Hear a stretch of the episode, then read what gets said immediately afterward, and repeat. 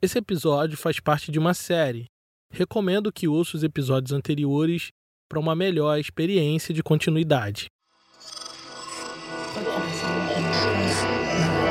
Esse podcast é apresentado por b9.com.br.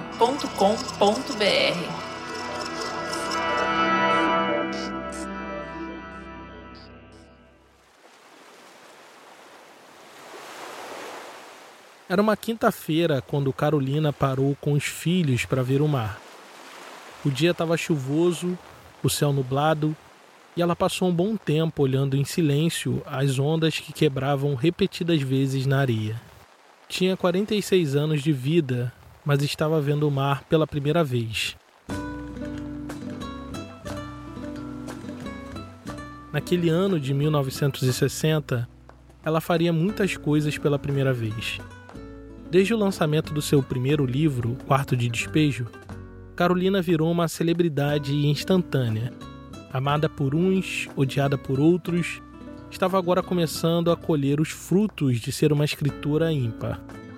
Seu livro vendeu como jamais se viu em toda a história da literatura brasileira.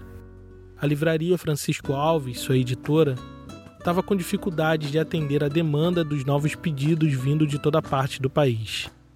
A primeira tiragem de 10 mil cópias se esgotou na primeira semana, e agora corriam contra o tempo para imprimir uma nova edição, com mais exemplares que pudessem atender principalmente os outros estados. Além dos livros, as pessoas queriam conversar, conhecer a Carolina em carne e osso, poder tocar a história dela com as mãos. Foi aí que, por iniciativa da editora, que a escritora começou uma espécie de turnê pelo interior de São Paulo e Minas Gerais. Passou por Uberaba, São Roque, Bauru e Santos. Foi nessa última que Carolina parou para ver o mar pela primeira vez. O dia tinha sido cansativo. Em apenas uma sessão de autógrafos, ela atraiu uma multidão de pessoas e vendeu quase 500 exemplares do seu livro. Mesmo exausta, esperava conseguir tomar o primeiro banho de mar da sua vida. Mas o dia estava bem chuvoso e nublado, então ela foi para a beira do mar e, numa distância segura, se deteve a olhar o horizonte, enquanto as ondas quebravam na areia. Sua vida tinha mudado muito até ali. E assim como aquela paisagem, apesar de chuvosa e nublada, pela primeira vez o horizonte estava aberto para ela. Meu nome é Thiago André e esse aqui é o História Preta. Você está ouvindo Carolina, a história da escritora negra que ficou famosa no mundo inteiro, mas foi esquecida pelo Brasil. Episódio 6 Sala de Visitas. Aquela calmaria de Carolina, de frente para o mar, durou bem pouco foi interrompida por um repórter do jornal Última Hora, que queria saber mais detalhes da passagem dela por Santos. Sua vida era isso agora: dar entrevistas falando do livro e da sua vida pessoal. Desde que saiu da favela sob aplausos e pedradas, a vida de Carolina virou um espetáculo sensacionalista nas páginas dos jornais. Alguns deles perceberam que a vida daquela mulher preta e ex-moradora de favela não vendia só livros, podia também vender jornais. No fim de 1960, Carolina estava quase todos os dias nas páginas dos jornais. Primeiro, porque seu livro continuava vendendo mais que água, mas também porque os episódios, como a sua saída da favela, geravam curiosidade e especulações sobre sua vida privada. Quarto de Despejo era um relato pessoal sobre os últimos cinco anos da vida de Carolina. E o livro termina bem no início de 1960. Então, a vida privada de Carolina Maria de Jesus era como uma espécie de continuação do livro. E todos estavam, de alguma forma, curiosos para saber aonde aquilo tudo iria dar. Na ausência de novos fatos interessantes de sua vida, os jornais continuavam falando sobre os seus números, mas dessa vez para especular sobre a sua suposta riqueza. Com dados fornecidos por duas livrarias, a Folha de São Paulo publicou que Quarto de Despejo estava vendendo 10 vezes mais que um best-seller comum. Na livraria chamada Exposição de Livros, por exemplo, um best-seller chegava a vender de 40 a 50 exemplares por dia, mas o livro de Carolina vendia 500. Já na livraria Pedro Siciliano, que era bem maior, um best-seller poderia vender até 200 exemplares por dia. No caso de Gabriela Cravo e Canela, que hoje é um clássico de Jorge Amado, vendia 500 unidades por dia. Na mesma livraria, Quarto de Despejo estava vendendo 2 mil exemplares por dia. Apenas um mês depois do lançamento, os jornais já davam a notícia de que Carolina estava sendo procurada por editoras estrangeiras que queriam publicar o livro em pelo menos 13 idiomas diferentes. Na mesma matéria, mais adiante, especulavam quanto de dinheiro ela estava recebendo. Com base na venda dos livros e muita criatividade matemática, o jornal Diário da Noite do Rio de Janeiro dizia que Carolina já tinha embolsado em apenas um mês 850 cruzeiros.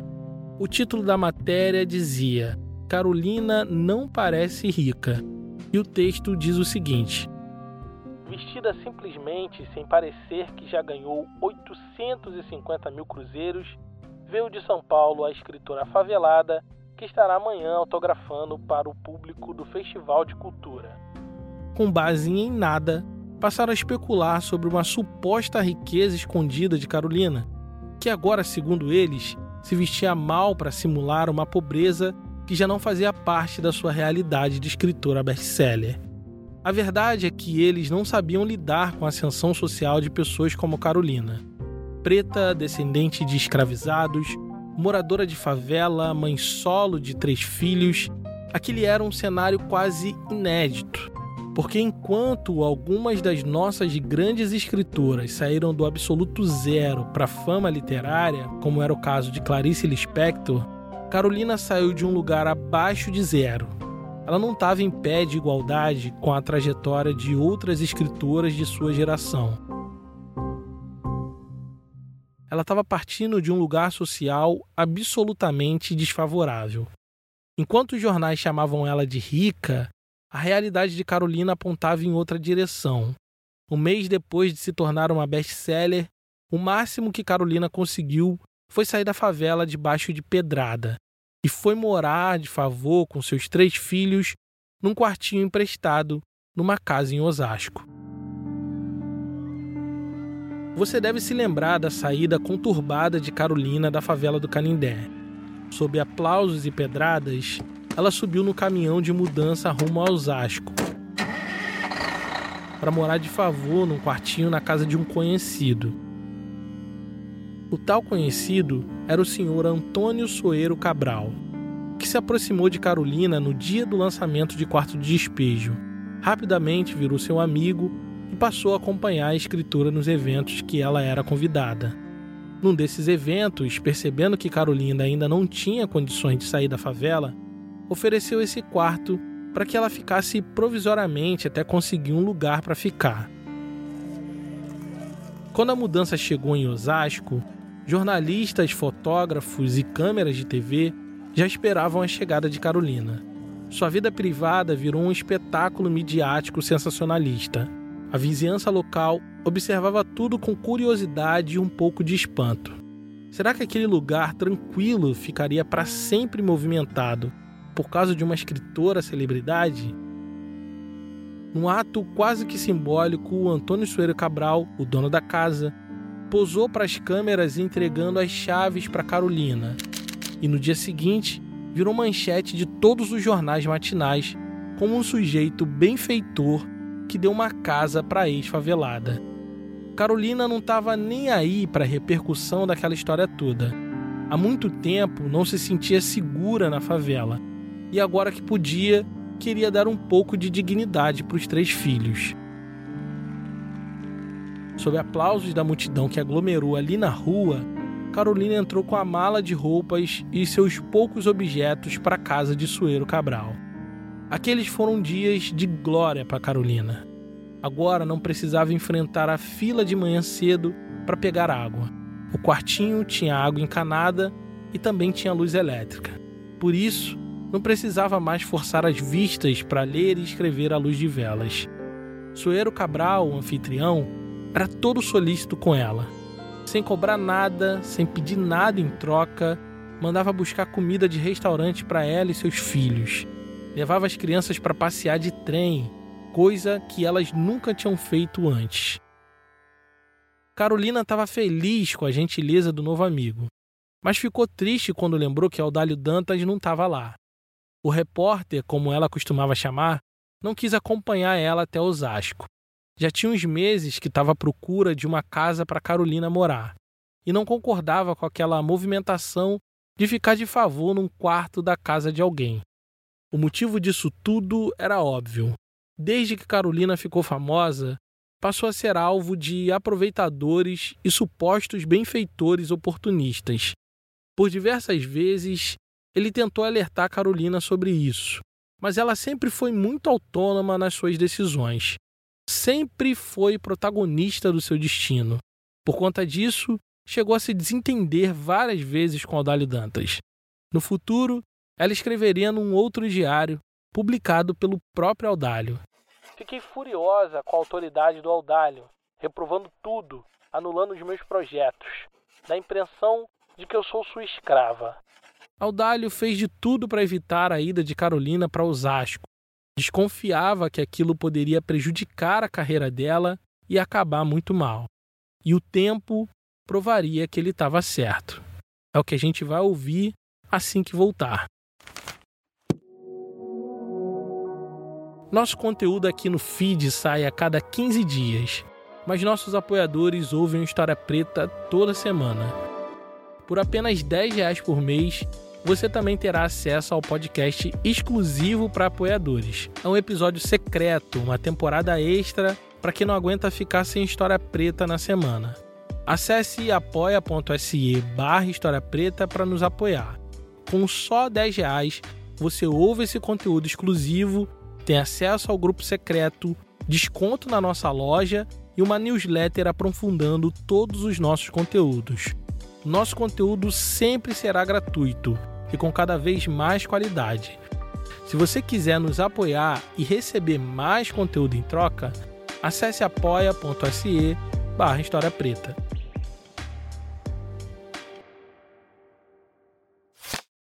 A agenda de eventos relacionados ao livro Quarto de Despejo só aumentava a cada mês. Os eventos antes restritos ao estado de São Paulo passaram também a acontecer em outros estados do Brasil.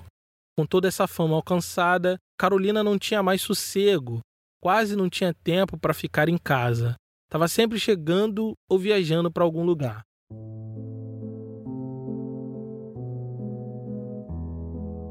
Com o tempo, começou a chegar convites que não tinham relação direta com o livro. Organizações movimentos sociais, clubes, instituições religiosas, todos queriam tirar uma casquinha de Carolina. Todos queriam ouvir ao vivo o que ela tinha para falar. Envaidecida pelo sucesso repentino, experimentando pela primeira vez o doce sabor de ser genuinamente admirada, Carolina aceitava todos os convites, o que fez dela uma mulher extremamente ocupada, mas muito prestigiada. Onde ela ia, tinha gente para estender um tapete vermelho e render boas palavras em sua homenagem. Ela costumava interpretar as relações sociais a partir da metáfora dos cômodos de uma casa. Ela dizia, por exemplo, que a favela era o quarto de despejo da cidade, um lugar de abandono, onde os pobres eram largados, condenados ao esquecimento. Já a cidade, ela chamava de sala de visitas, com seus lustres de cristal, seus tapetes de veludos e almofadas de cetim. E nesse momento da vida, ela sentiu que tinha saído de vez do quarto de despejo e estava entrando na sala de visitas. A sua entrada na sala de visitas foi coroada de homenagens e reverência. Como vimos no primeiro episódio dessa temporada, muita gente recorreu à imprensa para atacar Carolina e sua presença incômoda nesses espaços de predominância branca. Mas na vida real, longe das polêmicas midiáticas, Carolina era amada e muito respeitada pelo que tinha construído em quarto de despejo. Sua editora preparou uma espécie de turnê para que Carolina pudesse se encontrar com seus fãs e promover ainda mais o livro fora de São Paulo. A rotina era bem puxada. Às vezes passava a manhã toda autografando livros, de tarde inaugurava algum hospital e de noite marcava presença como convidada especial em jantares de gente poderosa.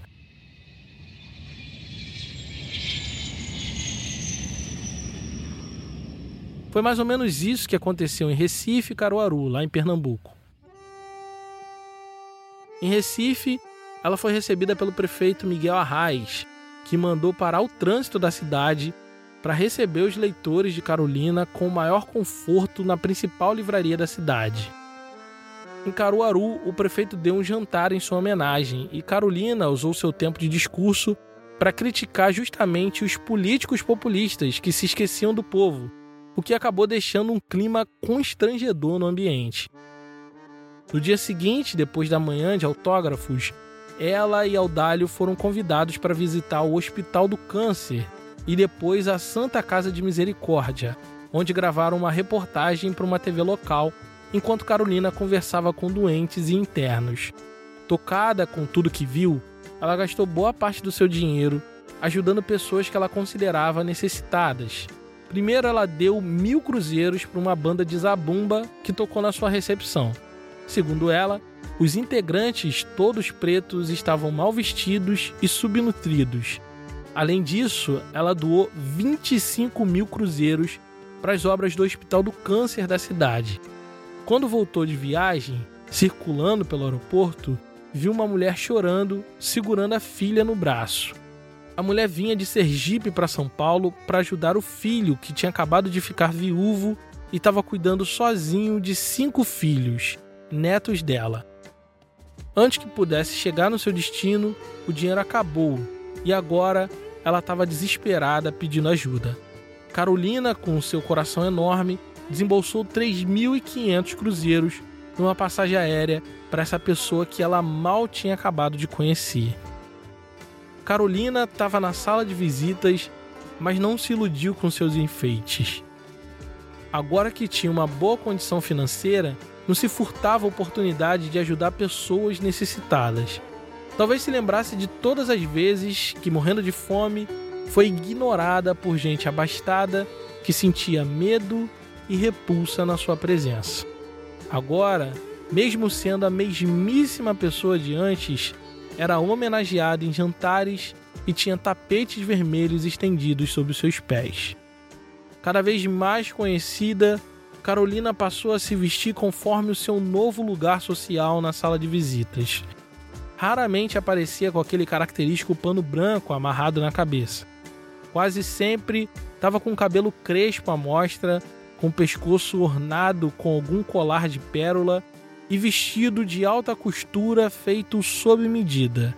Nessa época, cada vestido seu já chegava a custar o dobro do preço do seu barraco na favela do Canindé, que também não era muita coisa.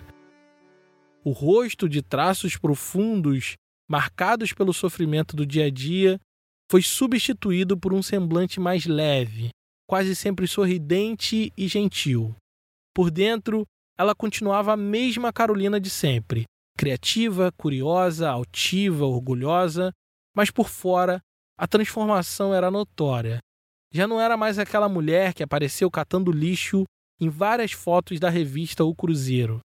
Agora era uma escritora best-seller. Agora Carolina era o momento. Por onde ia, seja numa loja de roupas e calçados ou a caminho de uma viagem, sempre tinha alguém para dizer: Olha, é a Carolina Maria de Jesus. Daí vinha um monte de gente para pedir autógrafo, perguntar coisas, bater papo. No Rio de Janeiro, depois de mais uma tarde de autógrafos superlotada, enquanto andava pela Cinelândia, foi surpreendida por um grupo de pessoas que reconheceu ela e foi tietar pedir autógrafo. Sua figura estava tão popular que tinha extrapolado o nicho literário. Qualquer pessoa comum, minimamente informada, saberia dizer quem era Carolina Maria de Jesus e qual livro ela tinha escrito. No fim dos anos 40, quando Carolina foi parar na favela do Canindé, existiam pouquíssimas favelas em São Paulo. Dava para contar nos dedos. Quando o quarto de despejo foi lançado, a cidade já contava com mais de 50 favelas. Mesmo sem a intenção, Carolina representava a voz de centenas de milhares de pessoas que não tinha representação política ou midiática.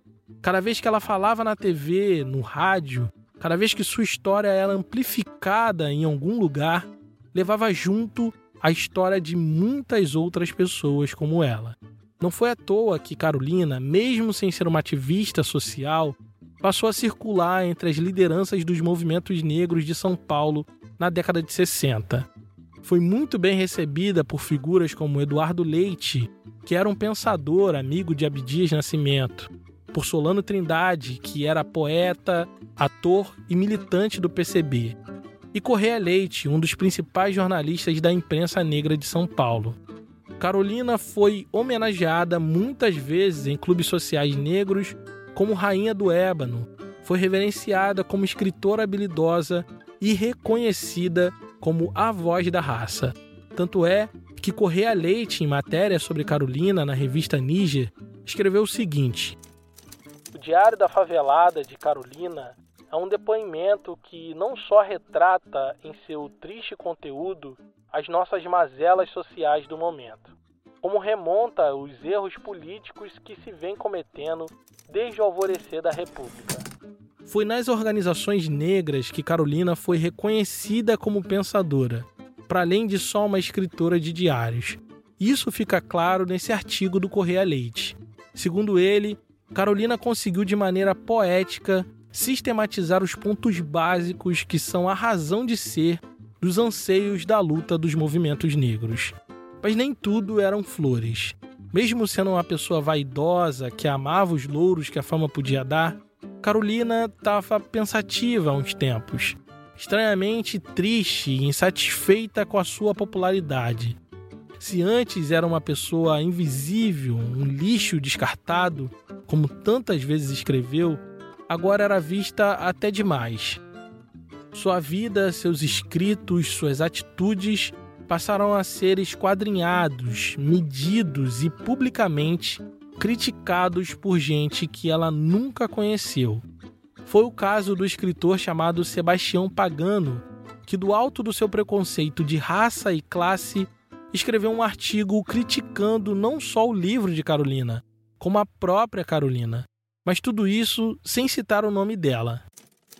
A pessoa que escreveu o livro, queixando-se da vida amarga que passou, não visava antes e depois da publicação do livreco se não melhorar a sua vida passando-se para o outro lado do Atlântico, isto é, para a vida de hedonismo sem nada construtivo e digno.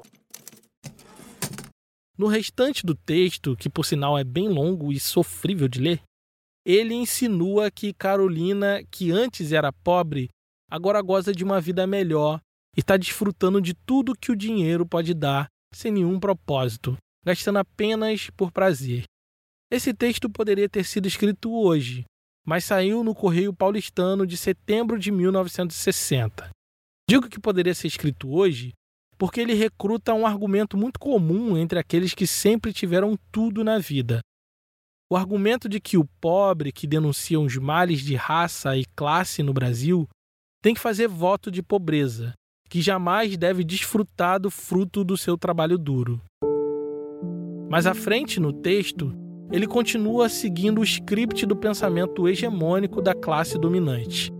Vai comparar a trajetória de Carolina com a de um outro negro que ele considerava mais digno e civilizado, no caso, Luiz Gama, que, segundo ele, veio de baixo, saiu da escravidão e conseguiu alcançar a excelência sem tomar atalhos apenas pelo esforço pessoal.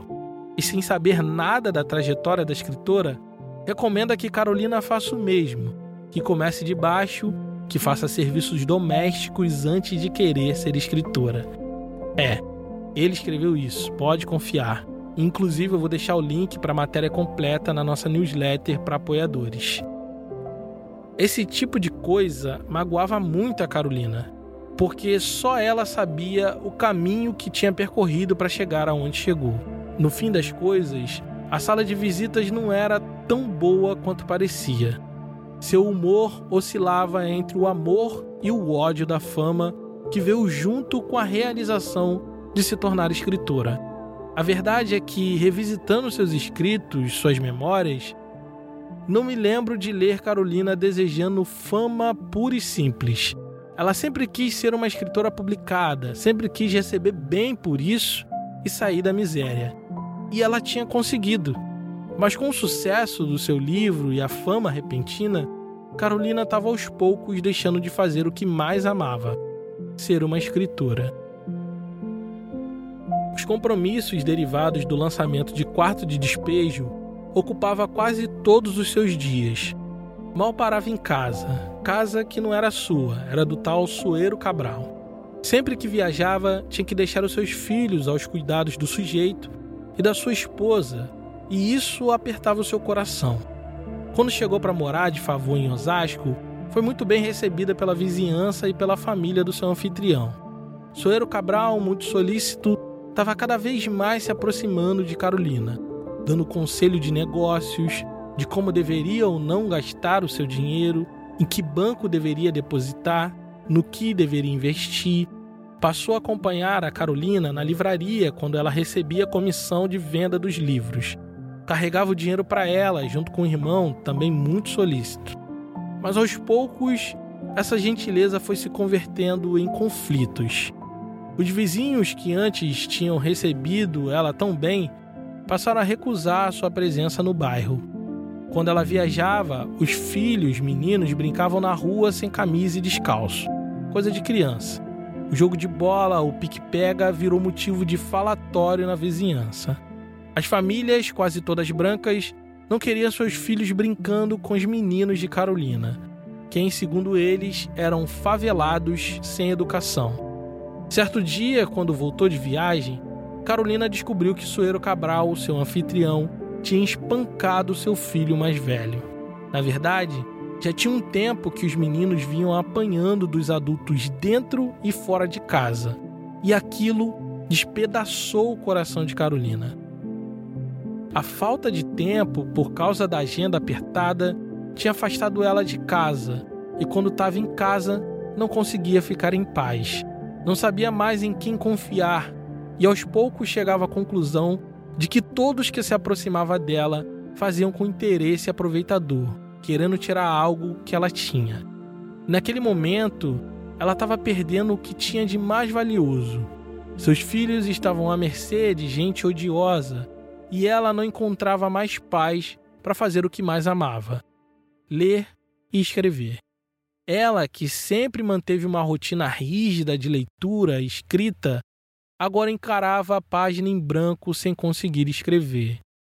Audálio Dantas já tinha encomendado um novo diário para ela. Um que ela iria contar a experiência de vida depois da favela, da miséria e da fome. Um diário de uma ex-favelada. Mas a angústia consumia seus pensamentos. E ela passava dias e dias sem escrever nenhuma linha. Tinha muito a dizer sobre a vida na sala de visitas mas temia que sua mensagem não fosse muito bem recebida dessa vez. Uma coisa era escrever sobre a favela e os favelados, outra era escrever sobre gente branca da cidade, supostamente civilizada, bem alimentada, mas que espancava seus filhos na sua ausência. Carolina precisava sair daquele lugar, tirar os filhos daquele lugar. Precisava sair da sala de visitas e ir para sua própria casa, construir o seu próprio lar. Porque, mesmo tendo caminhado tanto, ela ainda sentia que aquele lugar também não lhe pertencia. O que acontece quando uma mulher como Carolina decide desafiar o status quo a fim de construir o seu próprio lugar no mundo? É o que vamos ouvir no próximo episódio de Carolina. Esse episódio só foi possível graças à contribuição generosa de nossos apoiadores. Se você gosta do nosso trabalho, considere nos apoiar em apoia.se barra História Preta. Caso queiram fazer um apoio pontual, nossa chave Pix é historiapreta.gmail.com. Esse episódio teve edição de som de Caio Santos, da Griot Podcast, sonorização da Janaína Oliveira, do Negras Linhas, trilha sonora original do Jonatas Cristino. A identidade visual é do Raimundo Brito e Estúdio Duna. A gerência da comunidade é da Carolina Ferreira. Eu sou Tiago André e pesquiso, roteirizo e apresento esse podcast. A bibliografia que dá base para o episódio está aqui na descrição. Obrigado por ouvir e até o próximo episódio.